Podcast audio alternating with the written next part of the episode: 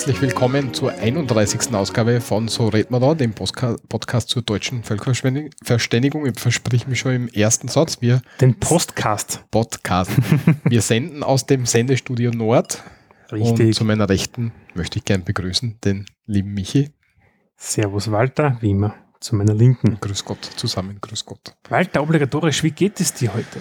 Ja, danke, es geht. Nachdem wir die, die Nicht-Stimmhabenheit überwunden haben, geht es jetzt wieder. Also wenn ich noch ein bisschen komisch klinge, nach einer Zeit länger sprechen, dann kommt es daher. Ja, ja wir haben ja auch eine längere Pause jetzt zwischen Ja, den letzten aber- Folgen gehabt. ja. Ja, Sommerbedingt, Sommer. also die geplante Sommerpause, muss man auch dazu sagen. Und dir, Michi, alles in Ordnung? Kommst du Ja. Urlaub? Alles fein, wie so ersten Tag nach dem Urlaub, ja, pipi fein. kann, kann man nicht klagen, muss man sagen. Ja, morgen wieder arbeiten gehen. Ja, Aber es scheiße. macht Spaß. Bist du irgendwo geflogen oder bist du mit dem Auto gefahren? Oder was Na, wir sind, wir sind geflogen, äh, mit der Liebsten unterwegs gewesen. In Süditalien, in dem Fall genau in Tropea, sprich Kalabrien. Du dort in Andreca zu Hause ist, oder Andreca, keine Ahnung, wie man es jetzt genau ausspricht, ja. Das heißt, die Mafia? Mit Traktoren oder was? Na, das ist was anderes. Na, die, diese komische Mafia da unten, ja. Ah, so. Oder ein. ein ah deswegen. genau, über Geld ein, ein, ein, einholen. Na, die sind dort relativ ähm, bekannt, sagen wir mal so. Die Großer Nostra sind ja die auf Sizilien, glaube ich, oder so, ja. Aber sehr schön, vor allem kann man zur aktuellen Jahreszeit auch noch runterfliegen und man hat noch immer 30 Grad, ja. Wie heißt das du? Kalabrien, Kalabri. genau. Das ist so quasi der, der Stiefel von Italien, die Fußspitze vorne, wenn man so will, ist das, ja. Ah, verstehe. Und dort waren wir unter anderem, haben wir einen Ausflug gemacht nach Stromboli auf die Insel, dieser wo- aktive Vulkan. Mhm. Das ist auch sehr lässig, wenn man auf die Nacht, wenn man da ein bisschen unterwegs noch ist. Also die Wanderung auf dem Vulkankegel selber haben wir nicht gemacht. Da brauchst sechs Stunden. So viel Zeit haben wir leider nicht gehabt. Aber wir sind dann mit dem, mit dem Boot vorgefahren, ja. Und da sieht man dann relativ gut die ganzen Ausbrüche, die quasi im, ja, so fünf Minuten Takt, ja, gibt es einen kleinen Ausbruch. Okay. Und da waren ein paar recht spektakuläre dabei.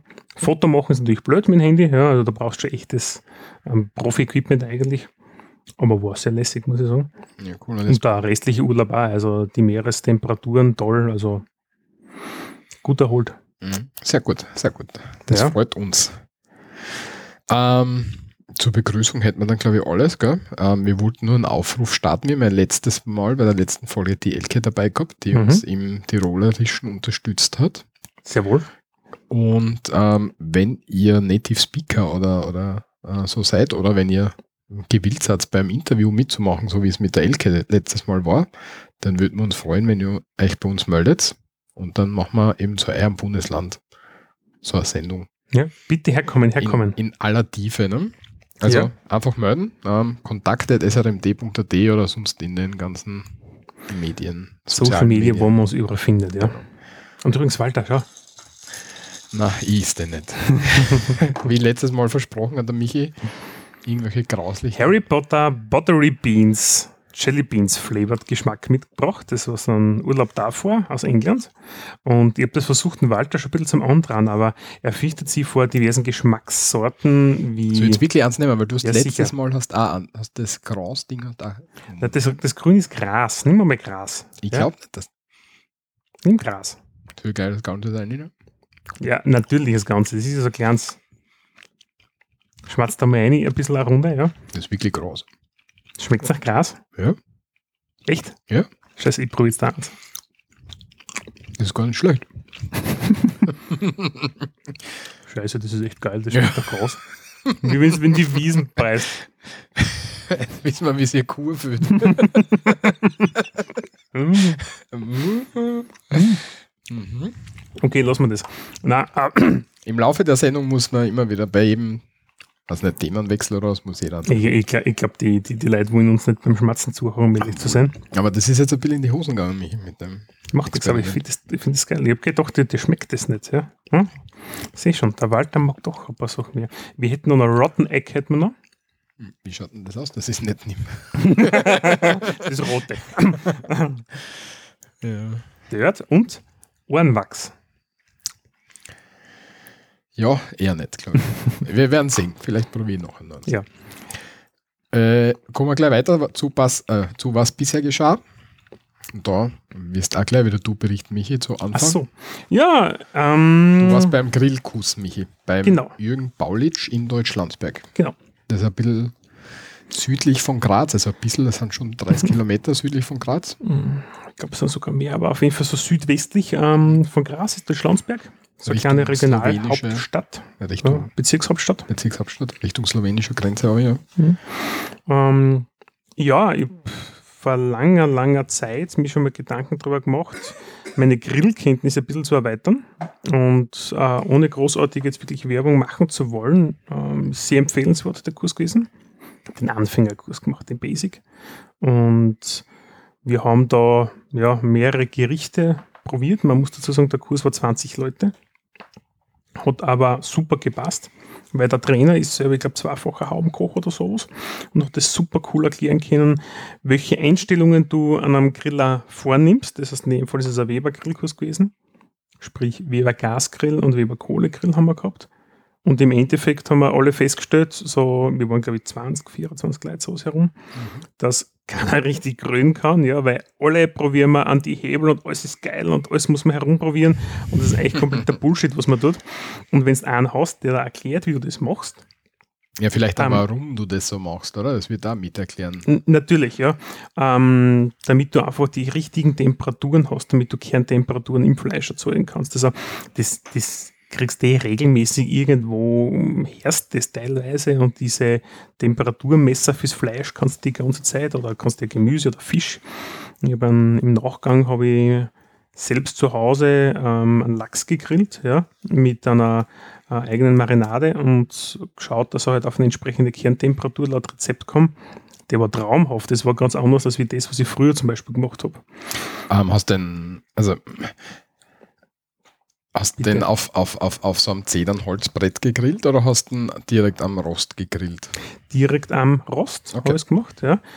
Habe nicht das Seargate verwendet, das hatte ich damals noch nicht. Ja. Mhm. Das ist für diejenigen, die es nicht wissen, der klassische Grill ist also Metall, ja. Ähm, und Also es gibt Edelstahl. Edelstahl. Und es gibt das Seargate, das ist ein Gusselement, das kann man in die Mitte vom Grill hineintun und dafür einen Teil vom Grill äh, rost raus. Und das hat den Vorteil, dass es aus Gusseisen ist und eine entsprechend höhere Temperatur erlangt. Ganz praktisch ist es, wenn man ein Steak grillen will, dann tut man Steak, wie es erst uns gesagt hat, 90 Sekunden auf, auf die eine Seite, 90 Sekunden auf die andere Seite und dann nur mehr mit indirekter Hitze auf die entsprechende Kerntemperatur, wie man es gerne hätte. Ob es jetzt da Medium ist, ob es da Medium Rare oder wie immer. Gibt es eh so eine eigene Tabelle, da kann man dann nachschauen. Und das funktioniert voll cool. Und das habe ich halt damals noch nicht gehabt, wie ich das zu Hause ausprobiert habe. Hat aber trotzdem recht gut funktioniert. Und das nächste Mal möchte ich ein Steak machen. Und was ich daheim schon gemacht habe, was wir gemacht haben, bei dem Kurs war ein 2,5 Kilogramm Schopfbraten im Ganzen. Schopf ist Schulter für, also der, der Schulterbereich vom Schwein. Weil Schopf Kann ist, sein. ist glaube ich, weil Schopf ist bei uns, uns gebräuchlich, aber im, im normalen deutschen Sprachgebrauch sagt man, glaube ich, Schulter. Okay, dann Also das soll das so sein. Das durchzogene Fleisch in der Schulter. Genau, es ist ein bisschen mit dem Fett durchzogen. Ähm, ist ein guter Geschmacksträger dadurch. Also Und- schmeckt da richtig nach Schwein. Das muss man halt mag es zum Beispiel nicht. Okay, ja, war's, okay, war, war echt lecker. Und mit dem ganzen Rezept und alles drum und dran. Und er hat's, also der, der Trainer sagt, der klassische Österreicher, was grillen wir? Ja, wir hauen ein Kotelett auf, ein Bauchfleisch, ein Bratwürstel, ja. Ähm, von mir aus noch eine Folienkartoffel, so als Beilage. Und das Ganze machen wir immer bei extremer Hitze. Ein kompletter Blödsinn. Ähm, man braucht viel weniger Hitze. Die Grillkohle selbst muss trocken sein. Ich habe immer gedacht, so desto mehr, desto besser. Blödsinn. Er hat uns eigentlich gesagt, wie man mit weniger länger anhaltend konstante Temperaturen hat und die, die Kohle ist dann wirklich rückstandsfrei verbraucht, also weg ja, und bleiben nicht diese kleinen schwarzen Nupperler dann über, also diese Restkohlestücke. Und es funktioniert wirklich, wenn man das Ganze trocken macht und auch trocken lagert. Und habe damit jetzt da so einen Schopfbraten einmal gemacht ähm, im Sommer zu Hause. Echt sensationell. Hat ein bisschen mehr als wie dreieinhalb Stunden angebraucht, das Ganze. habe am Anfang wirklich Temperaturen, man, er sagt natürlich auch konstante Temperatur 160 Grad. Als Anfänger schaffe ich es nicht, das heißt, ich habe am Anfang dann doch 180 bis 200 Grad gehabt, indirekte Hitze und am Schluss dann ca. 130 Grad ja, nach den dreieinhalb Stunden. Wichtig ist halt die Kerntemperatur und die haben wir dann, ich glaube, mit 74 oder 77 Grad plus minus irgendwas gehabt, also wirklich damit das Fleisch schön durch war und das war so saftig und zart, also das war, ja, alle wollten es Nachschlag haben. Ja, sehr gut. Das Rezept ist eigentlich für zehn, zehn Personen, ja. du hast alleine gemacht. Nein. also, alleine mit der Gattin daheim. Nein, das nicht, aber ich, ich habe dann, ja, also ich habe in Summe dann doch drei Tage nachgegessen, ja, ja in die klar. Firma mitgenommen. Ähm, war aber sehr, sehr gut. Mhm. Und na, also generell für alle, die bei uns in der Gegend sind, ja, der Jürgen Baulich in Deutschlandsberg hat eine wahnsinnig gute Kochschule und der kann das super erklären. Und für alle anderen, ähm, ja, besucht sowas, wenn euch das interessiert. Ähm, Glaubt mir, ihr wisst nicht, wie Grillen funktioniert. Ich habe jetzt nebenher nur schnell versucht, den Link auszusuchen. Ist das das Kochschule aufgetischt? Ja, okay, so ist es. Vielen Dank. Den Link gefunden. Perfekt. Ja, ich habe auf der Geheiß, ähm, weil wir haben vor einigen Zeiten nochmal gesprochen, dass ich einen Griller haben will, weil das am, am Balkon nervt mit Holzkohlen und so weiter mhm. herumtun. Habe ich mir einen Griller gekauft, so einen kleinen Weber Gasgrill. Und da wollte ich auch noch sagen, danke für den Tipp. Das war ein recht cooles, ist ein recht cooles Gerät. Wer am, am wie soll ich sagen, am Balkon oder unterwegs grillen will, soll sich sowas zulegen. Ich glaube, das passt ja. recht gut, weil das mit so einer kleinen Gaskartuschen. Das ist der Q100, glaube ich, oder? Oder Q1000. Also Q1000 hast du, was ja. du hast, ja. Und der diese kleinen, kostet 9 Euro oder sowas, diese kleinen Mini-Gaskartuschen. Mhm. Und ich weiß nicht, wie lange du das schon ausprobiert hast. Aber ich ja, habe den erst. Viermal kein Grün damit. Viermal, ja. Ich habe den, ich hab den, den, das, also das so ein Modell, so ähnliches habe ich auch zu Hause, ja, als zweiten Griller. Und das ist super cool. Also gerade wenn man zu zweit, zu dritt ist, reicht das vollkommen aus. Ja. ja. Und total ähm, hassle-free, sage ich immer. Also ohne, ohne dass man sich um irgendwie für was scheren muss. Man drückt auf, dann schaltet sich der, der Gas ein sozusagen. Also er wird entzündet. Und dann wartet es bis heiß ist und es geht zum Grillen. Das ist echt super. Ja. Und er hat Griffe zum Mitnehmen. Also, wenn jemand sowas sucht, das können wir uneingeschränkt empfehlen, glaube ich. Das ist richtig. Ja. Und nein, wir werden nicht gesponsert von der Firma Weber. Ja. Egal, ja. ja, das war's dann. Ich habe sonst nichts zu erzählen. Bei mir ist nicht viel was Spannendes passiert. Na, ein bisschen, bisschen Sommer haben wir gehabt. Mhm. Ja. Der nächste Punkt, würden wir gleich weitergehen in unserer aktuellen Kategorie, ist bei den Bahnübergängen der österreichischen Bundesbahnen wird sich jetzt in Zukunft einiges tun. Nämlich es kommen sogenannte neue Blitzeranlagen, zumindest in der Steiermark werden sie entsprechend aktiviert. Was heißt das? Ein Blitzer ist nichts anderes wie äh, ähm, hm. Radarblitzer kennt man. Radarblitzer, ja. Ein Radarblitzer kennt man, glaube ich, von der Autobahn. Am, am ersten Uh, siehst lass mich vergessen, muss ich nachher noch was erzählen. Ähm, okay. Nein, ich habe nicht so jetzt, also ich nicht. Und ähm, die, die Rad, also diese, wie sage ich jetzt, Blitzanlagen bei den Bahnübergängen sind im Endeffekt dazu da, um ein bisschen abzuschrecken, wenn Leute noch bei Rot über die Bahn, also über die, die Gleise drüber fahren mit ihren Autos. Dazu muss man sagen, wir haben in, in der Steiermark bei, bei den kleinen Bahnen vor allem viel unbeschränkte Bahnübergänge. Genau. Und für die ist das eigentlich gedacht, weil beschränkter Bahnübergang, da kannst du eigentlich eh nicht drüber fahren, weil der Schranken da ist. Aber für die unbeschränkten. Kannst du mitten stehen bleiben. Das, ja, das kannst du da machen. Ja. ja, das ist dann ganz toll, ja.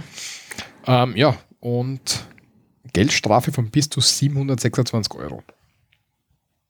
Ja, das, das tut schon, weh. Das hat schon was für sich. Ja, und zu den Blitzern. Mhm. Der Radarkast in Österreich ist es so, dass wir eigentlich von hinten blitzen. Hm? Das heißt, man fährt vorbei, und es wird quasi also passiv oder negative Strecke gemessen, ja, wo sich da also das Auto entfernt vom Radarkasten und somit die Geschwindigkeit und es wird von hinten das Foto gemacht, kennzeichentechnisch. Großes Problem mit Ländern, wo man nachweisen muss, wer gefahren ist. Mhm. Deutschland zum Beispiel. Was hat man dann gemacht in Österreich? Man hat den Radarkasten genommen, hat quasi ein Stückel Vierikram und hat vorne einfach zwei Kameras aufgestellt. Das heißt, man misst weiterhin, aber macht dann zusätzlich zu hinten das Foto weiter erfahren. Was macht es für uns als Österreicher natürlich einfacher? Ja? Das heißt, diese Doppelkamera, das siehst recht klasse auf der Seite. Ja? Man fährt, sichte und weiß, okay, mm, sollte ich zufälligerweise zu schnell gewesen sein, dann kann ich rechtzeitig bremsen, ohne dass es blitzt. Wenn man jetzt da von Klagenfurt, der Bundeshauptstadt von Kärnten, über die Autobahn in die Steiermark fährt, Landeshauptstadt. Landeshauptstadt, also sprich von Kärnten in die Steiermark fährt, nachdem ich die Strecke etwas öfters fahren muss, gibt es dort jetzt den Gräberntunnel und dort gibt es zwei neue Radarkästen. Von sich das eher prototypenmäßig. Die schauen nicht so ganz aus wie die klassischen Radarkästen Ja. und die blitzen nur mehr von vorne original. Sind das so weiße Kasteln? Na, sie sind schon noch silbern, ja, Okay. aber sie haben ein bisschen eine andere Form. Und sie sind bei dem einen Tunnel, ich weiß nicht, wie er heißt, direkt davor. Das heißt, nichts ist immer mit einem 100er einrollen in den Tunnel, weil es ein, ein Tunnel 100er. Und ganz am Ende vom Tunnel ist es auch. Das heißt, nicht frühzeitig rausbeschleunigen, weil sie blitzen nämlich nur mehr von vorne. Das geht jetzt anscheinend, weil sie Infrarotbilder machen. Da ist anscheinend das irgendwie okay, dass man dann den Fahrer dann auch erkennt. Und ja, das ist auf jeden Fall, gibt es Aufpassen in Österreich auch Blitzer, die erkennt man nicht so schnell, weil wenn man sieht, ist dann spät. Okay. Ja, aber es ist ja ganz interessant, weil wenn du noch durch Slowenien durchfährst auf der Autobahn, dort sind ja jede, ist ja jeder Blitzer-Standort mit so einem Blitzerschild markiert. Falls dir das schon einmal aufgefallen ist. Nein, in Italien ist das so, wenn du mit dem Auto In fährst. Ja? Slowenien auch. Okay. Also da, meine, jetzt nicht direkt, okay, da ist jetzt der Blitzer, sondern du hast halt so einen Bereich, da kommt jetzt dann ein Blitzer und Mhm. ja, wie soll ich sagen? Ja, ich finde die eigentlich kontraproduktiv, weil dann weiß ich ja, dass ich da runtergehe, temporär und dann Eben, wieder Finde Fleck. ich komisch, aber ja. Also ist halt- Raseflecken hast bei uns Rasen. Ja. Wobei das hilft an Klagenfurt in dem Fall nicht wirklich, denn der hat es nämlich geschafft, 42 Mal hintereinander in denselben Radarkasten hineinzufahren. Ja, aber, aber, aber ist ihm nicht aufgefallen, dass es blitzt, oder? Naja, offensichtlich nicht. Ja. Was ist Bäcker er? aus Friesach. Ja, er war ein bisschen, in der Früh hat er immer die gleiche Strecken gehabt, sprich ähm, von der Nachtschicht nach Hause. Und da ist er Tempo 30 und Tempo 30er wird teilweise in Österreich sehr stark geahndet oder sehr restriktiv, sagen wir mal so. Und der hat es geschafft, bis der erste Brief gekommen ist, dass er 42 Mal eingefahren ist. Und 42 Mal Straf zu zahlen, ist gut. Ja. Er hat dann versucht, ein bisschen zu verhandeln. Ähm, ich glaube, in Summe von den über 3000 Euro hat die Bezirkshauptmannschaft ca. 300 Euro nachgelassen. Aber in Österreich ist es nicht so, so puh, kann ich mir jetzt da so einen, wie soll ich sagen, einen Sammeltarif ausverhandeln. Ja, so machen wir Pauschal und alles ist gut. Das gibt es in Österreich eigentlich nicht, weil das eigentlich einzelne äh, Organstrafverfahren per se, wie heißt das, Walter? Du kennst da besser aus. Organstrafmandate Äh, Das sind alles Verwaltungsstrafen. oder eigentlich. Verwaltungsstrafen, ja. Und die kann man nicht zusammenlegen irgendwie und diskutieren. Ja. Das geht bei uns Vor allem, es wird ja bei, bei so Blitzdingern, Ja. äh, Blitzstrafen, wird ja, nicht wirklich ähm, der Lenker erhoben, sondern es wird der, ähm, Das Kennzeichen. ja, Der Zulassungs- aus- der also- Zulassungsbesitzer wird einmal im ersten Schritt angenommen, dass er gefahren ist damit. Das heißt, man schickt dann einfach den Strafzettel zu dem Zulassungsbesitzer und der muss es zahlen. Außer er mh, füllt dann die Lenkerhebung aus und sagt, ich Der bin nicht nicht gefahren. automatisch. Genau, ich bin nicht gefahren und dann fängt erst das ähm, Verwaltungsstrafverfahren zum Laufen an. Und vorher ist es eben so ein verkürztes Verfahren, damit man die Verwaltung entlastet sozusagen. Weil sonst müsste es halt für jeden Ding irgendwie äh, ein ein Verwaltungsstrafverfahren anfangen. Das Ja. ist ein bisschen ein, ein Scheiß, weil da sind immer Leute involviert. Meistens funktioniert es ja einfach so, so mm, in der Familie zum Beispiel, ähm, weiß nicht, Bruder, Schwester packt sich das Auto aus oder so irgendwas, vor deine zum Beispiel, dann gibt man irgendeinen Strafzettel und sagt, viel Spaß beim Einzahlen. Ja? Dann zahlt der halt ein, da ist wurscht. Das ist dem, der Vorteil von so verkürzten Verfahren, dass es einfach der Verwaltungsaufwand, wie du richtig sagst, einfach sehr kurz ist und dann ist alles gut. Anders ist es ähm, beispielsweise bei äh, Firmenautos. Ja? Das ist logischerweise die Firma und ja, dann kann das durchaus mit Lenkererhebung etwas weitergehen. Mhm. Ist aber auch ein Problem, wenn die. Lenkerhebung ist, dann kriegt halt der Lenker die Aufforderung zur Zahlung. Ja. Dann muss er es halt zahlen. Wenn er es dann nicht zahlt, dann kommt er erst wirklich zum Verfahren sozusagen vor. Und dann wird sicher teuer. Dann wird sicher da, ja. Also im, im Zweifel zahlen, ja, sollte man.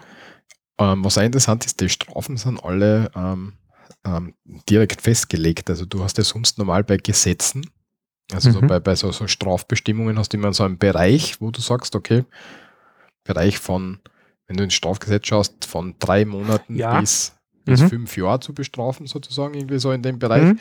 Und für die Dinger, die schon fertig sind, also für, für die Organmandate und für die, die Blitzstrafen hast du so einen festgesetzten Preis. Also das ist immer der gleiche Preis, auf das kannst du dich verlassen sozusagen.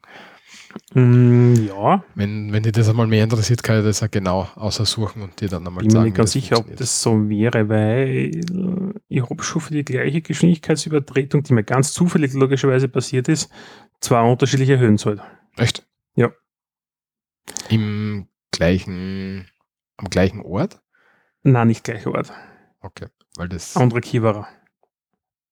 Also mit der Ja. Radarpistole gemessen. Ja, okay, wenn, die, wenn die die Polizei aufhaltet, dann ist das was anderes. Die haben dann schon Mhm. einen Spielraum. Aber wenn, wenn das Ding kommt, wenn das jetzt von einer automatischen Anlage kommt. Okay. Okay. Ja. Gut, okay. Dann habe ich so eben dazugelernt. Aber wenn die der das mehr Kiewerer hat interess- einen Ermessensspielraum, aber wenn es automatisiert passiert, hast du einen Fixpreis. Genau. Mhm. Ja, spannend. Aber wenn die das genau interessiert, kann man dann nochmal genau nachschauen, aber weiß ich jetzt nicht. Können wir mal machen. Okay. Aber tun wir weiter. Ja. Wir da schon bei Kärnten und der Steiermark waren, Walter, es gibt was Historisches zu Einen berichten. historischen Durchschlag im Koralmtunnel. Was ist der Korntunnel? Der Koralmtunnel ist ein Eisenbahntunnel oder soll ein Eisenbahntunnel werden zwischen der Steiermark und Kärnten. Mhm. Ähm, sollte, wieso ist der interessant?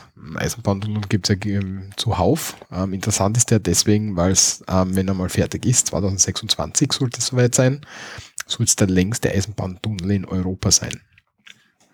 Wird ein zweiröhriger, einspuriger Tunnel, also in jedem Rohr, Also pro Richtung ein eigenes Rädel genau, mit einer Spur durch. genau, ähm, ungefähr 33 Kilometer lang, also knapp 33 Kilometer lang. Mhm. Ähm, und ja, wie gesagt, der längste Eisenbahntunnel in Europa. Querschläge, was interessant ist, ähm, alle 500 Meter, das heißt, ähm, die dienen im Störfall als Fluchtweg in die sichere Röhre. Das heißt, wenn in einem Rohr irgendwas hin ist, dann musst maximal 500 Meter laufen bis zum nächsten Durchschlag, bis zum, zur anderen Röhre rüberkommst. Wenn, ja, wenn du richtig unterwegs bist. Genau. genau. Wichtig ist der insofern dieser Tunnel. Er ist quasi in Österreich schon sehr lang in, in Diskussion, gemeinsam mit dem fast, ich sage mal so, äh, mehr diskutierten Semmering-Basistunnel. Der befindet sich seit 2012 im Bau, hat 27,3 Kilometer und aktueller Status ist, dass der auch 2026 fertig werden soll. Das Ganze hat europäische Maße ein bisschen oder äh, ein bisschen einen europäischen Kontext nämlich auch. Es gibt nämlich diese baltisch-adriatische Achse. Da geht es vom Baltikum an die Adria runter über Danzig äh, bis, glaube ich, Rimini soll diese Eisenbahntrasse sein, wo Güterverkehr quer durch Europa auf der Schiene transportiert werden soll. Und das ist so ein Euro transeuropäisches Projekt, wenn man so will. Ja, weil heutzutage ist es ja so, wenn man von der Steiermark nach Kärnten kommen will mit dem Zug, dass man ewig weite Umwege fahren muss, weil das ja ein sehr hohes gebirgiges Gelände ist. Genau, man muss in dem Fall jetzt, weil es keine direkte Verbindung, also direkt keine kürzeste Verbindung zwischen den zwei Landeshauptstädten gibt. Das ist, das haben wir dann endlich mit dem Kormtunnel, sondern man muss derzeit über die Obersteiermark quasi mit einem verkehrten U, wenn man sich das vorstellt, und die Endpunkte wären dann jeweils die zwei Landeshauptstädte fahren und das ist relativ aufwendig äh, vom, vom Zug, äh, vom Reisen her. Weißt du, wie lange das ungefähr dauert jetzt? Ich weiß es nicht, ich glaube, ich muss halt liegen, irgendwas jenseits der zwei Stunden bist du unterwegs, glaube ich. Ja, weil mit dem Kormtunnel ist man dann in 47 Minuten von Graz nach, also von Graz nach Klagenfurt, glaube ich. Also signifikant, also das merkt sehr, man wirklich. sehr ja. viel. Nein, das kann nicht sein. Aber sehr viel schneller auf jeden Fall. Egal, Halbwissen jetzt da, auf jeden Fall, man ist viel schneller unterwegs, es ist derzeit eine Katastrophe, ich habe das einmal gemacht. Es gibt derzeit von den österreichischen Bundesbahnen eine, eine Alternative von Graz nach Klagenfurt. Volto? Das ist nämlich der Bus. Die haben so einen, äh, Re- äh, wie soll man sagen, so einen Intercity-Bus, glaube ich, nennt sich das Ding. Das pendelt quasi zwischen Bahnhof und Bahnhof hin und her. Ja, aber das ist für die Güterverkehr natürlich. Für den Güterverkehr irrelevant, ja, allerdings für den Personenverkehr manchmal. Aber tatsächlich in 45 Minuten von Graz nach Klagenfurt soll dann ähm, da, das Ziel sein. Ja, und das ist okay, ich jetzt einmal. Ja. Mhm. Ähm, was interessant ist, das Tunnelbohrgerät heißt Mauli 1, das durchgebrochen ist. Netter Name, ja. Ist am 14. August durchgebrochen, deswegen passt das da gut hin. Ähm, und Mauli 2 gibt es auch. Ähm, das hat aber im Februar schon aufgehört. Genau, und zwei von drei Tunnelbohrer sind derzeit am Ziel, mhm. was die ÖBB derzeit berichten in ihrem Portal. Und schaut recht gut aus. Also 2026, glaube ich, ist jetzt der, ja. aktuelle Status. Semmering Basistunnel soll genau zur gleichen Zeit fertig sein. Also du hast dann wirklich so durchgehend.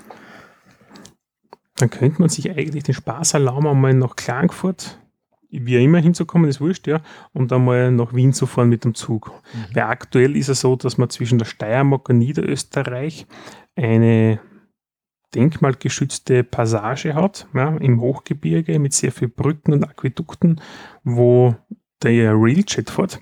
Der Railjet ist der österreichische Schnellzug, der auf der Westbahn zwischen Linz und Wien jenseits der 200 unterwegs ist. Aber da fährt er mit gefühlt na, 45 km/h teilweise dahin, weil halt die Streckenführung nicht mehr zulässt, sehr enge Kurven. Und andererseits, äh, glaube ich, halten die Brücken ja nicht so viel aus, dass das drüber donnern könnte, weil die Zeit, also diese ähm, vom Karl Ritter von Geger erbaute ähm, und geplante Strecke über den Semmering, die ist halt richtig alt schon.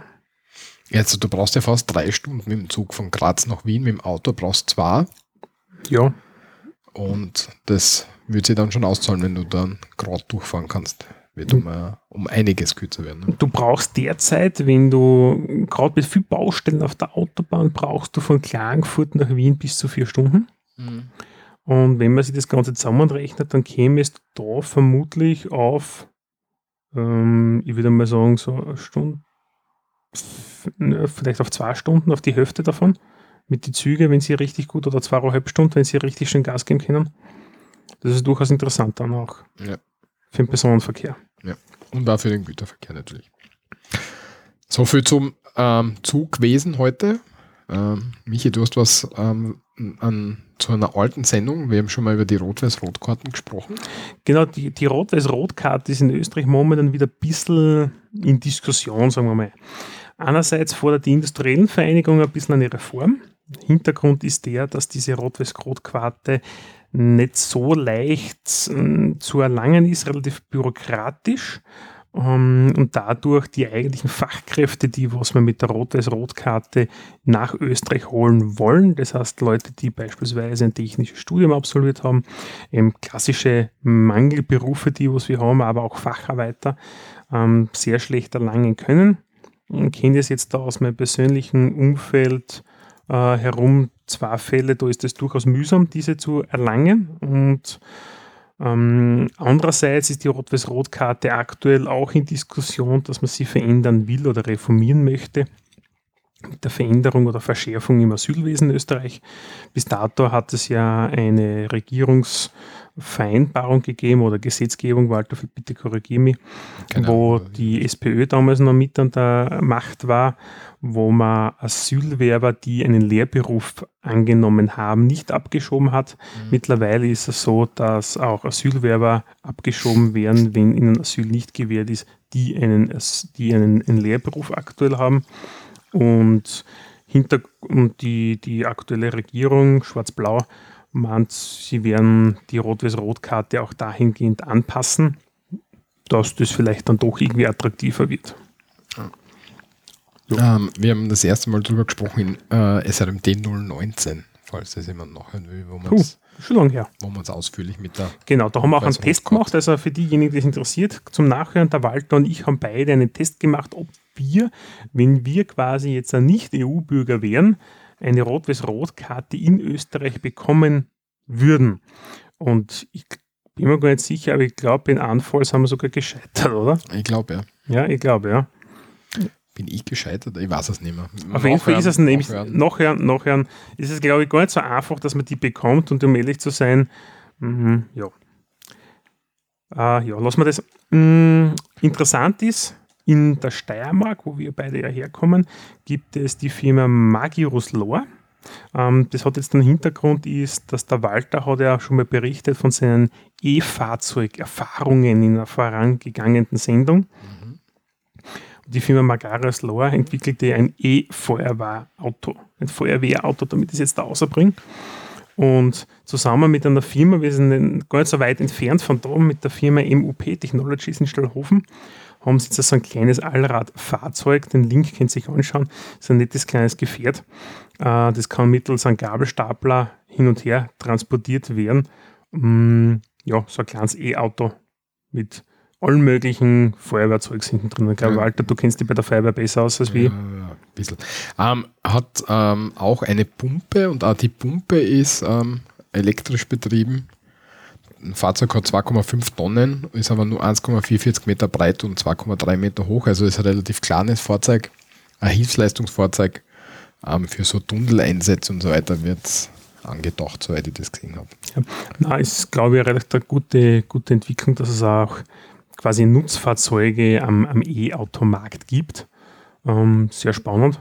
Ich habe heute in der Früh, ja, heute in der Früh war das sogar, ich habe den Link jetzt aber leider nicht, ich glaube, ich werde ihn nochmal aussuchen, eine Designstudie von Volvo gesehen. Ja, vielen Dank übrigens an die Elke, ja, die hat das nämlich auf Facebook gepostet. Ja, mhm. ähm, und anscheinend, nachdem die Chinesen jetzt dabei Volvo das Zepter innehaben, oder, wie, oder das Ruder, das Ruder in der Hand haben. Volvo ist ja verkauft worden an eine chinesische Firma und die entwickeln sich und die Chinesen sind am E-Automarkt sehr gut vertreten und äh, sehr innovativ und haben da jetzt das so eine futuristische Zugmaschine, eine autonom fahrende ähm, gebracht. Das Video will ich aussuchen. Das ist recht lässig, ja. Das heißt, auf dem Markt tut sich einiges. Ja, die Chinesen sind sowieso ein bisschen anders unterwegs, weil die sagen einfach, okay, bei uns muss ab so und so, ab dem Jahr müssen mindestens so und so viele Autos neu zugelassen werden, müssen Elektroautos sein. Und ansonsten darfst du auf unserem Markt nicht mehr Autos verkaufen. Okay, das habe ich gar gewusst. Ja. Und das bringt natürlich die europäischen Autohersteller, die da ein bisschen den ganzen Hype verschlafen haben, ein bisschen in Bretouille. Ähm, ja. Die Chinesen tun sich da relativ leicht, das zu machen. Du lieferst den Link nach. Ich habe jetzt kurz gegoogelt, aber ich habe es jetzt nicht Nein, ich habe den Link schon, keine Sorge. Okay, passt, dann lieferst du den noch, dann gibst du den in, der, äh, äh, in den Shownotes. Weiter zur Elektromobilität. Ähm, der ÖMTC, das ist der österreichische Auto Automobilclub, also einer von den beiden. Wir haben den ABÖ und den ÖMTC. Also ähm, und den VCÖ gibt es auch noch, aber das sind die zwei wichtigsten. Ja, aber der VCÖ ist mehr so drüber, oben drüber, so ein Dachverbandsdings, oder? Ist es das? Ich glaube, der VCÖ hat keine eigenen Autos, die dann kommen und die irgendwie retten. Das könnte sein. Das also der ÖMTC ist so vergleichbar mit dem ADAC in genau. Deutschland. Okay. Und zwar, die haben jetzt in Wien und in Graz am ähm, ÖMTC Easyway ähm, gegründet. Und zwar kann man sich da Elektroroller mieten. Mit Elektroroller. Man installiert sich eine App ähm, und so E-Scooter, aber ich würde jetzt Elektroroller dazu sagen, kann man sich vielleicht mehr darunter vorstellen. Das sind so Mopeds wie mit Elektroantrieb halt. Es gibt zwei Helmgrößen, die dabei sind, weil man muss ja mit den Geräten Helme, mit Helmen fahren. Es sind so, so, so Hauben drinnen, die man aufsetzt, damit man nicht den grauslichen Helm von irgendwem anders aufhat. Ne? Ja, das ist das, was, was mich abschreckt, der Hygienefaktor. Ja. Ja, ja. Also du kannst ja natürlich deinen eigenen Helm mitnehmen. Ja, ja, wobei das natürlich auch um, unpraktisch ist, wenn du mit dem halt umlaufst. Aber ich, hm. ja. ähm, man installiert die App, ähm, man muss sie dann mit Führerschein und Foto und Kreditkarten ähm, registrieren und dann kann man sich so einen E-Scooter mieten und kann dann herumfahren damit. Interessant ist, die Akkus oder wie wird das geladen? Anscheinend gibt es da eine Firma, die ähm, schaut, welches Moped sozusagen wie viel, also wenig Strom hat und dann mhm. kommt die Firma hin und tauscht den Akku aus. Also es muss nicht, wenn du jetzt fährst damit das Ding du musst nicht irgendwann anstecken, sondern sondern du stößt das ab und irgendwann kommt einer und tauscht den Akku aus. Außer ich nehme es vorher und fahre wieder davon. genau, ja. Dann wirst du wahrscheinlich unter Umständen nicht so weit kommen. Dann, dann verfolgt er dich noch mit Blaulicht. genau. Bleiben Sie stehen, ja, Akku. Ähm, die ersten 30 Minuten kosten 4 Euro, soweit ich das gesehen habe. Mhm. Ähm, und äh, der nächste Folgepreis sind dann 10 Cent pro weitere Minuten. Mhm. Also wenn man in der Stadt unterwegs ist, ist eine recht coole Sache vielleicht. Hm, Ich glaube, dass das durchaus, ich meine, das sind so Modelle für die Zukunft. Irgendwann wird das sein. Momentan, und ich bin ja selber ein großer Verfechter des Individualverkehrs. Ich habe halt meinen Diesel und wenn ich mich ins Auto setze und ich fahre jetzt da Wien, ich fahre jetzt da Klagenfurt, ich fahre nach Linz oder ich fahre an Christkindlmarkt oder ich fahre kurz ans Meer, ist es mir wurscht alles miteinander. Ähm, wir werden uns aber ganz sicher irgendwo in die Richtung entwickeln, dass es mehr Elektromobilität, ähm, gerade im, im urbanen Bereich, äh, Shared Vehicles geben wird. Da kommen wir einfach hin. Nicht nur im urbanen Bereich. Wir haben jetzt da, in, wenn du schaust, in Gradko- äh, Gradwein unten, das ist da bei mir in der Nähe. Ja, Dort gibt es auch ein Elektroauto, das geschert wird von der, tatsächlich. von der Stewag oder so irgendwie. Von Energie Steiermark. Von Energie Steiermark, genau. Ja. Ich sag nie Steg, glaub mir, das ist eine schlechte Idee, jetzt die Kollegen wurscht, dort. ja. Ja. Ja, ist ja wurscht. Ja. Energie Steiermark. Was ein bisschen nervig ist, du kannst das nur als ähm, mit Hauptwohnsitz in Gradwein ähm, oder an Wohnsitz, nicht Hauptwohnsitz, aber nur mit Wohnsitz in Gradwein Anmieten. anmieten. Mhm. Aber das, ähm, ich bin da schon einmal durchgegangen durch den Anmeldungsprozess. Und dann, wo wohnen sie? Ja, es war ganz witzig. Ich habe echt wirklich alles ausgefüllt und so weiter. Dann habe ich die App schon installiert, habe mich schon einloggen können und alles. Mhm. Was interessant ist, du siehst dann in der App, wer das Auto wann reserviert, was ich ganz eigenartig finde. Aber was Zum Thema Datenschutz perfekt, oder? ja, aber es war voll ausgelastet, das Auto. Also das ist wirklich, also vor allem so in der Abendzeit und am Wochenende ist es recht gut ausgelastet von den Mhm. Vorreservierungen. Und dann geht es darum, wie immer, du musst natürlich so Stempelmarken, also du musst natürlich Gebühr bezahlen, wenn du die anmeldest in der Gemeinde. No, no, netter. Dann bin ich, wir müssen in den ersten Stock gehen zum Zahlen. 10 Euro hätte es kostet und am Weg nach oben hat das Telefon oben geläutet. und dann ist Kassen, ist er gerade bei. er wohnt ja gar nicht in der Gemeinde. Dann haben wir müssen wieder alles rückabwickeln und habe nicht fahren dürfen damit. Ah, ist das nervig. Ja, voll. Auf jeden Fall nicht nur im urbanen Gebiet, sondern auch Gemeinden am Land, die da mitmachen. Ja, das ist momentan gefährdet. Die probieren das jetzt einmal aus. Es, kommt immer an, wie viel fährst du. Ein E-Auto momentan ist es ein, ein Zweit- oder Drittauto. Nein, meine es kommt darauf an, welches E-Auto du hast. Ja, ein Tesla mit 400 Kilometer Reichweite ist es, ja, okay, das kann ich als Hauptauto auch verwenden. Ja.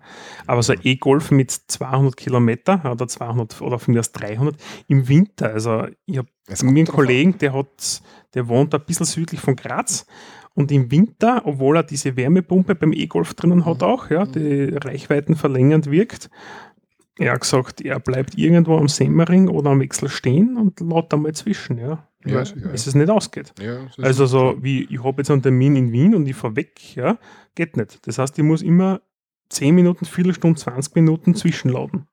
Ja, beim E-Golf hast du nur das Problem, dass sie keine gekühlte, keinen gekühlten Akku haben. Das heißt, du kannst da nicht immer mit Hochdruck laden, sondern du musst immer ein bisschen warten, weil der Akku zu warm wird. Aber trotzdem als Zweit-, Drittauto würde ich es nicht sehen. Du musst das halt für deinen Anwendungsfall verwenden. Denn die meisten Leute haben einen, einen, einen, einen Arbeitsweg von, was nicht, 20, 30 Kilometer maximal. Ja. Für die reicht das Auto vollkommen, hundertprozentig. Es reicht, ich, ich, ich sage nicht, dass es das nicht reicht. Es reicht vermutlich für ja, sechs Tage die Woche. Ja. Nur einen Tag in der Woche brauche ich halt irgendeine Alternative. Und zwei Autos sich zu leisten, ist ein bisschen spektakulär. Ja, Manchmal. die meisten. Also wie gesagt, das zweite Auto, aber so einen guten Benziner oder so einen fetzigen Diesel mit ordentlich Bums, ja, das lasse ich mir schon momentan, momentan noch. Überhaupt, Irgendwann, irgendwann wird es soweit werden. überhaupt nicht. Ja. Ähm, das ist unser Beitrag zur Elektromobilität. ja, der Äh, Walter, der große Verfechter, ich ja. ein bisschen der Skeptiker.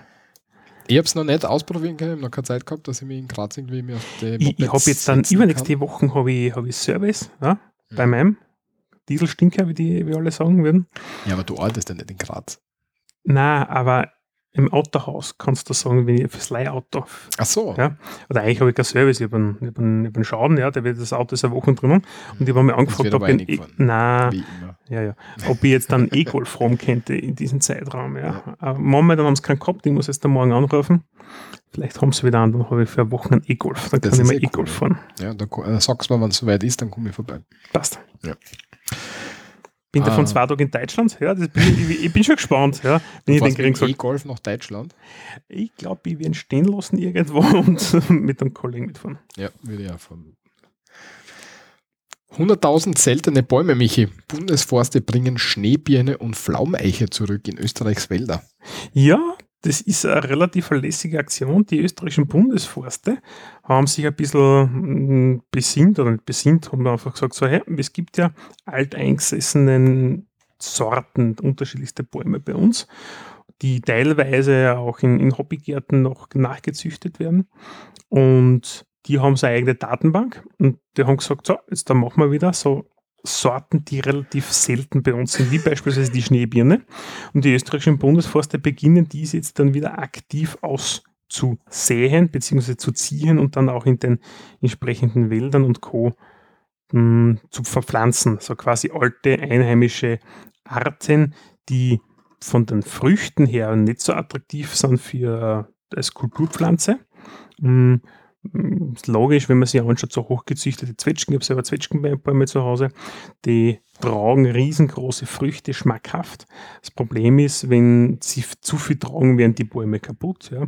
Oder sie sind anfällig auf Schädlinge und ich habe so uralte Sorten. Ja? Und meine Großeltern hätten gesagt Hauszwetschge, ja? wobei das nichts heißt, das gibt es eigentlich nicht, das ist halt einfach so alte Zwetschgensorten, eher kleiner, aber die halten auch Schädlingen und äh, Witterungen besser stand. Mhm. Und die österreichischen Bundesforste haben jetzt eine Initiative gestartet.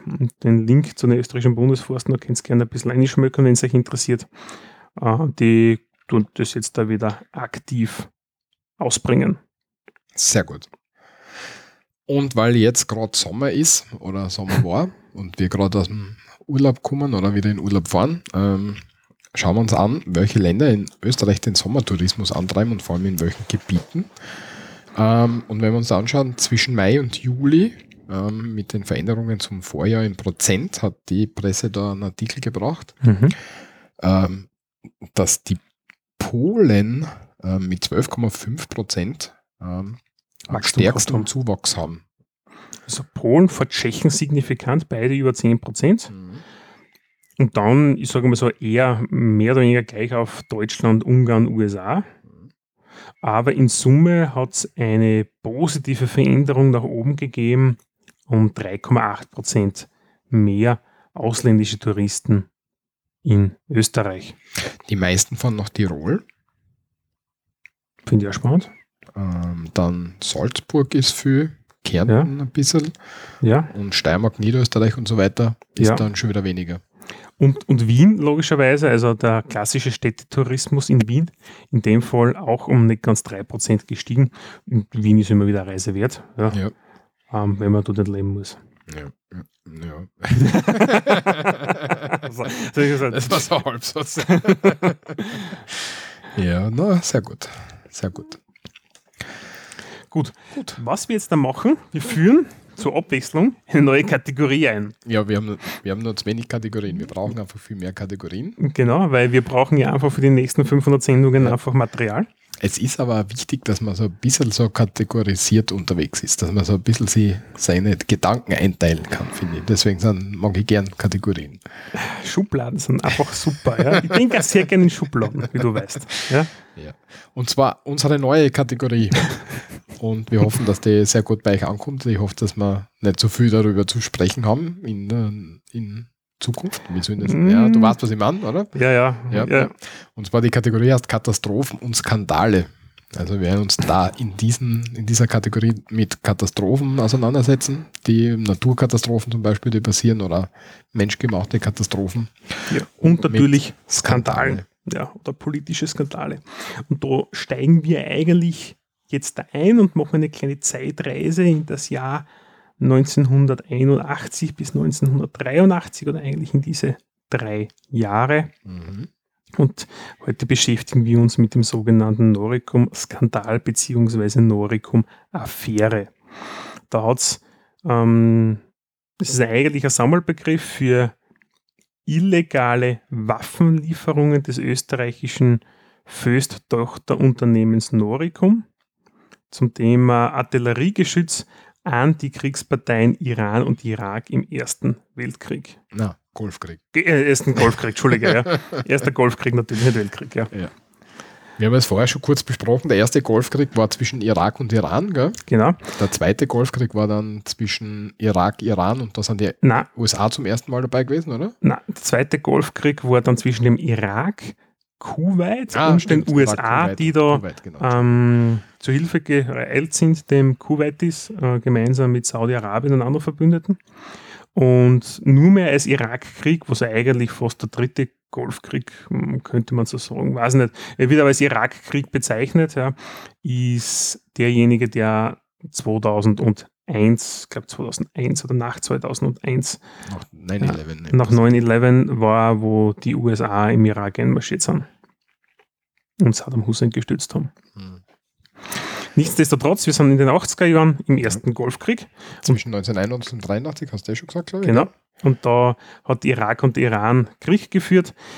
Was mh, sagt Österreich, was dann wir da jetzt da? Ja, Österreich hat ja auch eine Rüstungsindustrie. Ja. Bekannt ist beispielsweise die Firma Glock. Pistolen sind weltweit verbreitet. Also ein amerikanisches FBI verwendet sie, österreichisches Bundesheer. Aber ich glaube, kaum eine Polizeieinheit äh, der größeren Staaten weltweit gibt es, die nicht die Glockpistolen beispielsweise verwendet. Oder Produkte der Firma Steyr-Mannlicher als Scharfschützengewehre. Wobei, die sind jetzt ausgewandert. Nach irgendwo hin. Teilweise. Ihre Produktion von dem, vom Sturmgewehr haben sie jetzt ausgelagert nach Indonesien oder so. Die Steyr-Mannlicher. Genau. Ja. Das sein, das weiß ich jetzt nicht. Wenn du, wenn du in Amerika in a, so ein, ähm, so ein, ein Shooting Range gehst und Mhm. sie fragen dich, woher du kommst und sagst du Austria, dann sagen sie alle, ah, Glock. also das ist schon sehr bekannt. Ja. Ja, also der Gaston Glock, der das quasi diese Pistole als solches in dieser Art und Weise erfunden hat und gebaut, und wenn es eine Firma gebaut hat, das hat einiges revolutioniert damals. Ja. Aber Ähm, zurück zum Skandal. Ähm, wir haben ähm, Waffenlieferungen gehabt, nämlich Artillerie, Artilleriegeschütze des Typs Gun Howitzer Noricum GHN 45. Sagt mir jetzt gar nichts, das sind so Riesendinger, gell? Ja, es ist so, ein, ich glaube, es ist, ein- ja das noch ein 100er oder ein 100, 155 Kaliber. ein 155er Kaliber sogar. Ja. Ähm, das ist eigentlich ein gängiges ähm, Kaliber für, für Feldtapizen, wenn man sich von dem, vom Militär ein bisschen äh, interessiert. Und was ist das Ding? Man hat quasi einen Panzer oder einen großen LKW, spannt es hinten dran, das hat zwei große Reifen, fährt damit wohin, stellt es ab, kurbelt es auf, ladet rein, die äh, ähm, sind meistens mehrere Personen, die das bedienen, ja, und fährt damit über sehr große Distanzen seine Geschütze ab. Ja, die dann schlagen dann ein und sind diese Granaten sind mit unterschiedlichen Sprengkörpern, kann man sie entsprechend ähm, äh, wie soll sagen, bestücken. Ja. Ähm, 2006 lag der Preis von so einem Ding um die fünf, ein bisschen über 500.000 US-Dollar. Das heißt, da sieht man schon, da ist einiges an Volumen dahinter, wenn man solche Geräte verkaufen kann. Zwei bis fünf Schuss pro Minute, Ja, Rohrlänge von sieben Meter, ja also spannt man hinter einem großen, schweren LKW zu. zehn Tonnen einsatzbereit. Ja, zwei bis fünf, je nachdem, wie flott da die Maschine, äh, die Die bedienenden, genau, die bedienende Mannschaft ist. Ja, ähm, wir haben das Problem gehabt, ähm, man, wir, man darf nicht an kriegstreibenden oder in, in einem bewaffneten Konflikt beteiligten Land ähm, Waffen liefern, Als Österreich. als Österreich. Wir Ja, haben da wir- das, das eine Gesetz dazu, da können wir noch, noch drüber sprechen, da werden wir noch, hinkommen. Ja. Ähm, und wir haben, also nicht wir, aber es sind damals die Waffen über das getarnte Empfängerland Jordanien, ähm, sind die Waffen an, an Irak, Iran geliefert worden. Genau. Und in Summe An waren es den Iran geliefert worden. Ja, in Oder? Summe Iran und Irak Beide? 340 Geschütze, ja, und 140 davon sind an den Iran gegangen, damit sind sie aufgeflogen und eben über eine Tarnfirma in Jordanien. Jordanien war damals nicht im Krieg involviert und ähm, konnte man exportieren. Österreich, wenn wir Waffen exportieren, gerade solche Sachen sind Ausfuhr des damaligen Siegermächte des Zweiten Weltkriegs ja ausfuhrpflichtig. Das heißt, wir müssen dann immer anfragen, ob wir überhaupt exportieren dürfen. Ähm, beispielsweise bei, bei, den bei den Siegermächten, ja, da gibt es einen eigenen Prozess dahinter. Und ja, wenn das in Jordanien ist, kein Problem, dann kriegen wir den Stempel und dann dürfen wir auch Rüstung exportieren, Rüstungs, Rüstungs, Rüstungsgüter, damit ich das rausbringe. Ähm, Iran, Irak war es eben nicht gestattet, wir haben es dann trotzdem gemacht. Und 1985 hat der Herbert Amri Ähm, das ist unser österreichischer Botschafter damals in Athen, in Athen gewesen. Das österreichische Außenministerium informiert, dass es offensichtlich illegale Waffenlieferungen gegeben hat. Der Amri ist am 12. Äh, Juli 1985 ähm, verstorben unter mysteriösen Umständen und hat vorher seinem Presseattaché gesagt, wir werden verfolgt und sie wollen uns umbringen. Ja, und ihre Leiche ist relativ schnell eingeäschert worden, offiziell was Herzversagen. Äh, man weiß es nicht, das können wir halt einfach ein bisschen, ein bisschen mutmaßen. Ja, er ist auch relativ äh, schnell verstorben, nachdem er das Ganze publik gemacht hat. Nichtsdestotrotz ist es dann im August 85 von Reportern der Jugos äh, Zeitschrift Basta gelungen, im jugoslawischen Adriahafen unten Fotos zu machen, wie das Ganze verladen worden ist und wo sie im Iran abgeliefert worden sind. Und das hat dann quasi dazu geführt, dass das erstmals der breiten österreichischen Öffentlichkeit auch bekannt geworden ist, dass ja. es so etwas gegeben hat damals also diesen Skandal, dass es illegale Waffenlieferungen gegeben hat. Und das Ganze hat dann die österreichische Justiz dann sehr stark beschäftigt, inklusive einem parlamentarischen Untersuchungsausschuss. Was interessant ist, der Innenminister Karl Blecher damals im Februar 1989 hat müssen zurücktreten. Also jetzt im Zusammenhang mit der Lukona-Affäre. Da kommen wir vielleicht irgendwann anders nochmal. Anders, ja. Aber das ist Schiffe in der Lukona-Affäre. Ja, das ist zeitlich ähnlich gewesen. Und hat dann eben ähm, zurücktreten müssen. Und ähm, die verantwortlichen Manager wurden wegen, der, wegen Neutralitätsgefährdung ähm, 1993 verurteilt. Mhm. Das war das Gesetz, von dem ich vorher gesagt, ähm, gesprochen habe. Das hat zu dem Zeitpunkt noch Neutralitätsgefährdung Kassen und ist dann ähm, 2002 umbenannt worden in Verbote, äh, verbotene Unterstützung von Parteien von bewaffneten Konflikten. Das ist der Paragraph 320 StGB, falls es jemand nachlesen möchte. Sehr gut. ja. ja. Wen hat es getroffen? Bundeskanzler und Außenminister hat es nicht betroffen, die sind freigesprochen worden. Der Karl Blech als Innenminister hat zurücktreten müssen und wurde wegen Urkundenunterdrückung zu einer bedingten neunmonatigen Haftstrafe, die auf drei Jahre auf Bewährung ausgesetzt wurde, damals verurteilt. Ja. Einer der größeren Skandale. einer der größeren Skandale, vor allem ist Österreich als neutrales Land ähm, nicht ermächtigt, sich bei Kriegsparteien oder kriegsführenden Ländern einzumischen. Da haben wir vor im Vorgespräch schon einmal drüber gesprochen. Ähm, zur Frage der Neutralität werden wir uns das genauer anschauen, wenn wir nach dem Zweiten Weltkrieg ähm, in unserem Geschichtsteil kommen. Genau. Das da wird dann relativ gut passen. Dann machen wir das aber als gesonderten Block für diejenigen, die, weil Österreich ist ja eines der wenigen neutralen Länder, auch in Europa oder weltweit. Äh, das nicht in einem. Neutral, aber ja. ja, neutral. Ja. In die nicht in einem Militärbündnis oder sonstigen Bündnissen verhaftet sind diesbezüglich.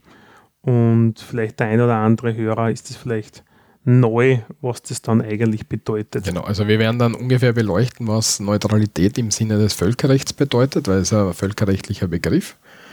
Ähm, werden schauen, wie es zur österreichischen Neutralität gekommen ist und so weiter. Das werden wir dann ein bisschen genauer beleuchten, dass man sich da ein genaueres Bild macht. Das würde jetzt ein bisschen den Rahmen sprengen, ja. glaube ich.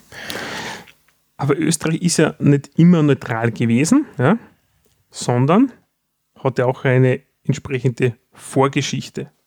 Und das bringt uns eigentlich zur beliebtesten Kategorie unserer ah, Kategorien. Ja, ja, warte, ja.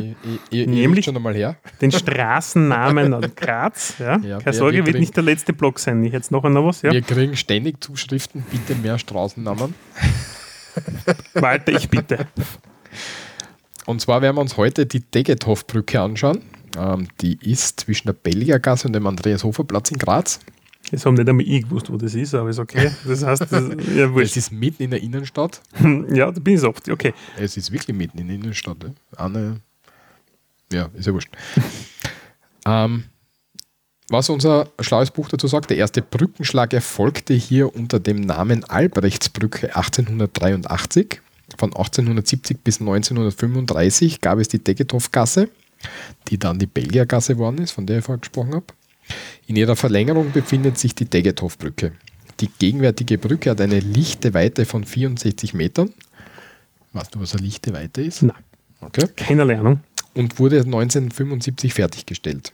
Admiral Wilhelm Freiherr von Degetow, geboren 1827 in Marburg und gestorben 1871 in Wien, siegte 1864 in den Seeschlachten bei Helgoland und 1866 bei, bei Lissa.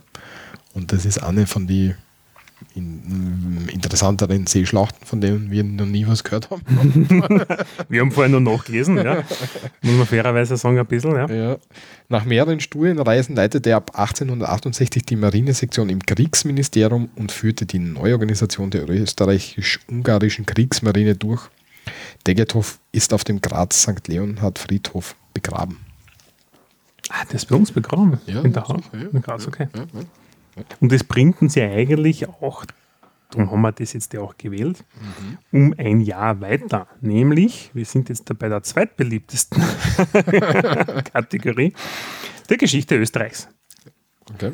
Und zwar, wir starten nämlich ein Jahr nach dieser Schlacht von Sinna im Jahr 1867. Denn dort ist die österreichisch-ungarische Monarchie als solches ähm, inoffiziell sagt man auch Donnermonarchie dazu, gegründet worden. Nämlich als Resultat, wie wir das letzte Mal gehört haben, ein Ausgleich mit dem Königreich Ungarn. Was heißt das damit? Österreich, ah, Ungarn ist aus dem Einheitsstaat als solches ausgeschieden und hat eine eigene königliche Regierung bekommen. Das heißt, früher war das ja alles von den Habsburger unterm Kaiser und jetzt hat es dann den Kaiser von Österreich und den König von Ungarn gegeben. Also deswegen K und K? Ja, königlich, kaiserlich und königliche Monarchie.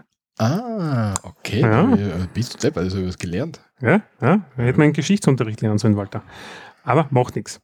Ähm, wie war das? Ja, am 8. Juni 67 wurde der Kaiser Franz Josef, der erste von Österreich, ähm, in damaligen Ofen, das ist das heutige ungarische Buda, zum äh, apostolischen König von Ungarn gekrönt worden, so wie das dies, diesbezüglich heißt.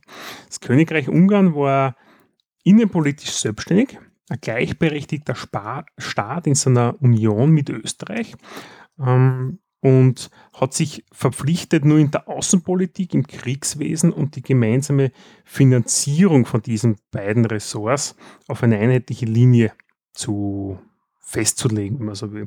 Das heißt, Außenpolitik und Kriegswesen, da haben sie gemeinsam zusammentun müssen und auch entsprechend Finanzen. Bei den anderen Ministerien, was Regelung der Währung, Wirtschafts-, Handelspolitik etc., aber auch Anerkennung von Patent- und Firmenregistrierung etc., was auf freiwilliger Basis. Das Ganze hat natürlich ein bisschen ein Konfliktpotenzial, wie man relativ schnell feststellen kann, wenn du das einerseits gemeinsam finanzieren musst, zwei Ressorts, andererseits aber eigene Währung theoretisch machen könntest, ja, ähm, wie willst du das machen? Also das war der Theorie eher so, so niedergeschrieben, aber in der Praxis haben sie recht viel zusammengearbeitet diesbezüglich. Äh, die nicht-ungarischen Kronländer, ja, die im Kaisertum verblieben sind, erhielten im 21. Dezember 87 ähm, die aus mehreren Gesetzen bestehende sogenannte Dezemberverfassung, nichts anderes im Wesentlichen bis zu Ende der Monarchie bestanden hatte. Zun zunehmend wurde dabei das Problem der herrschenden Nationalitäten ähm, immer mehr präsenter. Das heißt, die deutsche über den slawischen Nationalität, Tschechen, Polen, Slowenen, Kroaten, die sind entsprechend im damaligen Österreich, also Österreich, Ungarn, wie es ausbringen, gegeben hat. Ja, und da heißt es, dass die, die Deutschen gedacht haben, damals schon gedacht haben, sie sind mehr wert als die Tschechen. Natürlich. So okay. Ja, und war auch so. Ähm, das, also, meine ich so, also das war halt damals die einheitliche Meinung, ja. Die Ungarn haben jetzt da mehr bekommen, wenn man so will, ja. Aber die Kroaten und alle anderen haben auch schon ein bisschen mehr danach gestrebt, ja. Und das bringt uns ich gehe zu dem Punkt, dieser Nationalismus, der damals auch geherrscht hat in den einzelnen Ländern, hat immer mehr dazu geführt, dass dieses Ganze aufgebaut haben. Und es hat natürlich diese ähm, Abspaltungsgedanken ähm, gegeben, ja. Ähm, hat auch den Hintergrund, in Österreich, ist im österreichischen Teil von Österreich-Ungarn ist das Ganze recht gut toleriert worden. Im ungarischen Teil hat es das Problem, unter Anführungszeichen Problem, nicht gegeben, weil der ungarische Teil hat eine extrem starke sogenannte Magyarisierungspolitik betrieben. Das heißt, es war von der lokalen ungarischen Regierung angeheizt, das entsprechend sehr ja, zu verungarisieren oder wie man jetzt da sagen würde. Ja. Also so wie es heutzutage ist. Ja, so wie es der Orban ähnlich wieder macht. Ja, also das, das hat Politik dort, das ist halt Geschichte sowas. Also das ist nichts Abwegiges jetzt dafür für, für Ungarn, sagen wir jetzt mal so. Was hat, was hat dazu geführt? Es hat ja, Ungarn war viel größer als wie jetzt. Das heißt, der nördliche Teil, das Galizien nennt sich das Gebiet, hat ja äh, gehört jetzt zu Polen oder der polnische Mehrheit damals gehabt von den, von den Bewohnern, hat deswegen sehr oft gestimmt und zusammengearbeitet mit der Wiener Regierung und hat davon entsprechende Infrastrukturinvestitionen aus dem Staatsbudget bekommen. Es hat den anderen jetzt da teilweise nicht so geschmeckt, darum haben die Tschechen das zum Beispiel ähm, sehr stark mit den Ungarn teilweise sympathisiert und haben dort diese deutschsprachige Minderheit ein bisschen unterdrückt, wenn man so will. Und da hat es immer so, so Gegenbewegung gegeben deutschsprachige Minderheit, wo jetzt? in, Tsche in Tschechien bin, sind wir jetzt da. Ja. In okay, Tschechien okay, okay. die, ähm, wir kommen später, diese Sudetenländer beispielsweise, was es damals gegeben hat. Ja. Dieses Grenzgebiet der Tschechei zu, zu Österreich und Deutschland, würde man heute sagen. Habe ich das ausgebracht? Ja. Entschuldigung. Macht aber nichts. Ja. Ähm, hat aber grundsätzlich dazu geführt, dass es einen sogenannten mährischen Ausgleich gegeben hat. Ja. Das heißt, man hat die ähm, Gebiete in Böhmen und Mähren aufgewertet. Ja. Ähm, das Ganze war im Bereich der zweiten Hälfte vom 19. Jahrhundert, kann man so als kurzer Vorgriff machen, hat es diesbezüglich einen starken industriellen Aufschwung in dieser Region gegeben. Da hat es entsprechend Fördermaßnahmen gegeben. Hat auch den Hintergrund, dass es geografisch sehr attraktives Gebiet ist. Das heißt, du hast dort noch dieses großen Alpengebiete, also diese hohen Berge, weil da hast du drüber fahren müssen oder durchfahren müssen oder umgefahren müssen irgendwie. Und in diesem Gebiet da oben, jetzt der Böhmen-Meer, das heutige Tschechien, hast du solche Probleme nicht. Das heißt, du zwar Hügel, ja, aber du hast keine großen Berge in dem eigentlichen. Ja. Ähm, ja, da hat es entsprechend vermehrte Betriebsansiedlungen gegeben. Ja. Ähm, die Doppelmonarchie hat investierte kräftig in die Modernisierung des Landes ja, und auch 1878, ähm, so als, als, als Rückblende kurz, hat Österreich-Ungarn beim sogenannten Berliner Kongress das Recht zugesprochen bekommen, die osmanische Prinz Bosnien und Herzegowina vom damaligen Istanbul, ist das damals ausregiert worden, zu verwalten.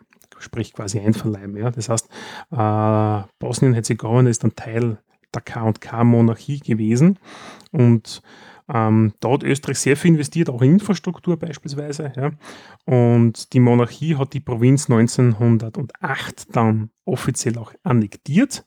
Das hat aber zu ein bisschen eine Spannungen geführt mit dem damaligen Königreich Serbien. Ja. Königreich Serbien hat sich so quasi als Anwalt der Südslawen gesehen. Ja. Südsla Südslawen ist das slawische Bevölkerungsgebiet vom ehemaligen Jugoslawien, wenn man so will. Es gibt ja Nordslawen, Ostslawen, Südslawen, so ein bisschen aus dem Geschichtsunterricht noch heraus. Ähm, und die Südslawen, das heißt ja Jugoslawien, also Jugo, ist, Jug, Jug ist glaube ich Süden, ja, also Südslawen, Südslaw, Südslawonen wäre so quasi die Übersetzung. Äh, ich hoffe, ich rede jetzt nicht viel Plätzen, aber ich glaube, so nicht müsste das sein.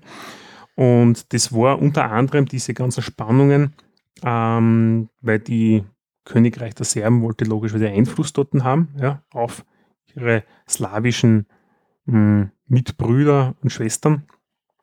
Das war unter anderem ein Mitgrund, warum es 1914 dann das Attentat von Sarajevo gegeben hat. Jo, so viel dazu.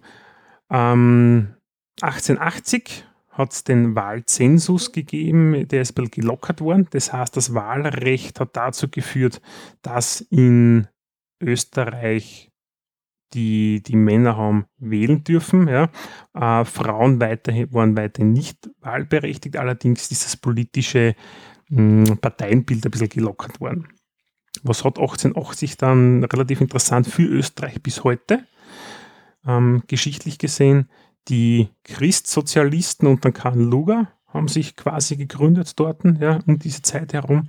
Die Sozialdemokratische Arbeitspartei unter Viktor Adler 1911 und die Deutschliberale Partei, die so ein bisschen Teil radikale, Teil gemäßigte Gruppe in sich hatte. Ja. Das kennt man vielleicht von neueren äh, Verein oder neueren politischen Vereinigungen in Österreich aktuell auch, ähm, haben sie da in diesem Bereich äh, gegründet. Und ja, auf jeden Fall hat es zu den ersten Wahlen 1907 geführt, wo, die, war nämlich relativ lustig, ja, dass die Sozialdemokraten haben das angeleiert, dass sie, ähm, ja, angeleiert muss man sagen, ja, dass bei der Reichsratswahl jetzt da jeder männliche erwachsene Staatsbürger wahlberechtigte und jede Stimme gleich viel zählt. Ja. Allerdings haben die Sozialdemokraten damals äh, quasi die Stimmenmehrheit gehabt, ja, sondern die christlich-sozialen haben das dann gehabt vor den Sozialdemokraten. Und es hat aber keine der Parteien irgendwie jetzt eine absolute Mehrheit gehabt, weil es hat damals ganz viele kleine regionale Parteien gegeben, was jetzt zersprangelt das ganze politische Feld in Österreich damals. Ja.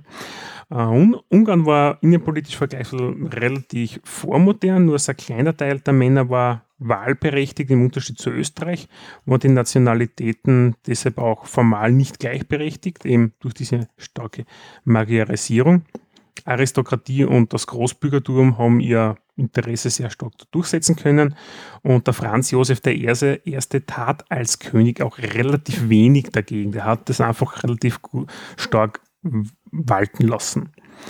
Ja, da hat es diese Wahlen gegeben und jetzt machen wir kurz einen Sprung an dem 28. Juni 1914 und an diesem Tag beenden wir das für heute. Den Tag geht es dann weiter mit dem sogenannten Attentat von Sarajevo in einer nächsten Folge, wo wir dann die Geschichte Österreichs weitermachen. In einer der nächsten Folgen, wo es dann zum Ersten Weltkrieg kommt. Genau. Ab wann bin ich wieder dabei? Ob jetzt, dann darfst du dann mitmachen. Also ich würde es mir wünschen. ja, warum haben wir das so ausgemacht? Haben wir nicht gesagt, ich bin erst ab dem Zweiten Weltkrieg dabei? Ja, ich spanne jetzt dabei ein, du machst jetzt ab dem Ersten jetzt vielleicht mit. Okay. Nein, das, heißt, wir haben, wir haben damals vor, also vor, einer, vor der Ersten Republik, wir haben in Österreich zwei Republiken, das sind ja erst, äh, erst nach dem Ersten Weltkrieg genau. die Erste Republik entstanden. Das heißt, ja. wir haben schon vor der Ersten Republik die sozusagen das Wählen die Idee zum Wählen kommt. Genau, jeder männliche hat damals vorher, also jeder männliche Staatsbürger in den österreichischen Landen, und die österreichischen Landen sind ja auch bis also das kroatische runtergegangen, bis an die montenegrische Grenze, wenn man so will, ja, äh, von der K&K-Monarchie, ähm, hat er damals schon wählen dürfen, äh, gleichberechtigt. Und aus dieser Zeit stammen auch, wenn es so ist, die, wie sagen wir jetzt, die, die Gründerzeiten der großen österreichischen Volksparteien, wenn man so will. Ja. Ich, ich überlege gerade, das hat das nicht irgendwie ähm, österreichisch irgendwie so, das ist ja ist ja keine parlamentarische Demokratie damals gewesen, oder? Das waren Reichsräte, hat das Ganze Kassen, ja, in denen das Ganze entsprechend. Aber haben die damals war. überhaupt irgendwas zum Sagen gehabt? Das, äh, äh, ja, natürlich, das war auf kommunaler Ebene unten entsprechend, okay. ja. Also dieser, dieser, dieser äh, Reichsrat, äh, wenn man so will, ja, ähm, war so quasi äh, das Parlament im Kaisertum. Ja. Der Kaiser war natürlich Chefe, ja, aber darunter hat es zwei Kammern gegeben mit dem Herrenhaus und dem Abgeordnetenhaus, die entsprechend bei den Beschlüssen der Gesetzgebung bereits mitgewirkt haben. Okay. Ja, und der Kaiser hat seines Einverständnisses, wenn man so will, das Ganze gegenverzeichnet. Ja. Und die Minister, da bin ich mir jetzt aber nicht sicher, ob er sie ernannt hat oder ob die von unten aus den Kammern gekommen sind. Das müsste ich recherchieren, das weiß ich jetzt da nicht. Ja, das können wir ja sonst gegebenenfalls nochmal nachreichen. Ja. ja. Aber das hat es damals bereits alles gegeben. Ja. Ähm, ja die deutsch-liberale Partei wäre quasi, was ich vorher erwähnt habe, so ein bisschen ein Vorläufer soll ich sagen? Immer. Ja, weiß es nicht, ich kann es mir aber vorstellen. Na, von den Freiheitlichen eventuell ein wenig so ein bisschen auf, äh, auf Vorreiterorganisation. Der Sitzungssaal vom Abgeordnetenhaus ist jetzt im Moment ähm, im Parlament ähm, der große Sitzungssaal, also der, nicht der, wo der Nationalrat tagt, sondern der alte große Sitzungssaal, oder? Ist, habe ich das richtig im Kopf? Ähm, ja, mit den alten Sesseln meinst du das? Genau, ja. So, ja, und wie erklären wir das jetzt jemand, der sich nicht auskennt, Walter, gell? Ja, der das zum ersten Mal jetzt erhört, wo der Bundesrat und der Nationalrat. Nationalrat zusammentritt. Genau. Genau. Und die Sessel dort, was du glaube ich auch mit, du warst ja schon mit dort drinnen, glaube ich, ja. Ja. Ja, ich war einmal drinnen, ist halt so recht feudal die Ausstattung, hätte ich fast gesagt. Ja, also die Sessel sind ziemlich genauso bequem wie eine eiserne Jungfrau. Und Ja, also, ja, puh, lang möchte ich dort nicht sitzen müssen. Aber es ist halt ein recht feudales, mm, re- ein recht feudale ähm, Sitzungssaal. Ja. Mm, Ich glaube nicht, dass die oft verwendet wird. Na, zu großen Anlässen, wenn Bundesrat und, und Nationalrat zusammen Ja, ich glaube, treten. bei der Wahl vom Bundespräsidenten angelaufen, Bei der Angelaufen vom Bundespräsident. Bundespräsidenten und solche Sachen, genau. Das sind dann die Sitzungen dort. Wobei jetzt im Moment wahrscheinlich nicht, weil das Parlament ja gerade umgebaut wird. aktuell wird es umgebaut. Ja, dann danke Michi für deine Ausführungen. Äh, Ausführungen. Hm, Bitte gerne. Ich hoffe, es sind alle eingeschlafen. Ähm, lieber Walter, du hast noch als Abrundung hinten raus noch ein Leseklump für uns. Ein bisschen was zum Auflockern. Habe ich mir gedacht, der Leseklump, was vielleicht interessant ist, was bei uns thematischer passt, nämlich Mhm. ähm, eine interaktive äh, äh, äh, Karte, ähm, wo man ähm, wo jeder ähm, seinen ähm, Akzent aufnehmen und andere Akzente Finde ich super coole Idee, muss ich sagen. Ja. anhören kann. Und zwar ist das auf locallingual.com, werden wir natürlich verlinken. Mhm. Und man kann sich da zum anderen, hat man halt die Weltkarten, kann dann in das jeweilige Land reinklicken und kann sich dann halt in den Gebieten, die es dort gibt, kann man äh, zum Beispiel einsprechen, wenn man jetzt einen Satz sagt oder was, kann man aufnehmen. Mhm. Oder man kann sich anhören, wie der, das Land, der Ländernamen auf anderen Sprachen sich anhört. Machen wir das einmal, Österreich. Wenn man da auf Österreich gehen will, Ja. Dann hat man da auf der rechten Seite dann entsprechend. genau. wenn wir jetzt Finnisch, Ah, Finnisch zum Beispiel, müssen wir schauen, haben wir Weil- da Auftrag, haben wir Auftrag, Iderwalder. das wäre jetzt Österreich. also Ida Walter ist österreichisch Österreich. auf Finnisch. Genau, Österreich auf Finnisch. Genau. Österreich auf Finnisch. Und ja, vor Adelbergerisch hat jemand eingesprochen. Österreich. Wien. Wien. Okay, für Und, Wien. und mein Lieblingsding, Tirol. Tirol ist gut. Ja. Und man kann halt ein bisschen weiter reinzoomen, dann kriegt man auch noch ein bisschen so Informationen zu den ähm, Landeshauptstädten und so weiter und kann dann eben ähm, seine Sprache aufnehmen. Sehr spannend, sehr spannend. Ja, also für diejenigen, die da ein bisschen reinschmücken wollen, so als Zeitvertreib, sehr interessant. Link bei uns in den Shownotes natürlich. Jetzt, ich würde gerne mal so in ein afrikanisches Das ist ein afrikanisches Land. Gehst du Mal rein? Schauen wir rein, in Tschad. Äh, Glaubst du irgendwas? Gibt es eigentlich einen Südsudan schon? Sudan? Südsudan? Südsudan? Ja, gibt es sogar schon. Okay, ist relativ aktuell.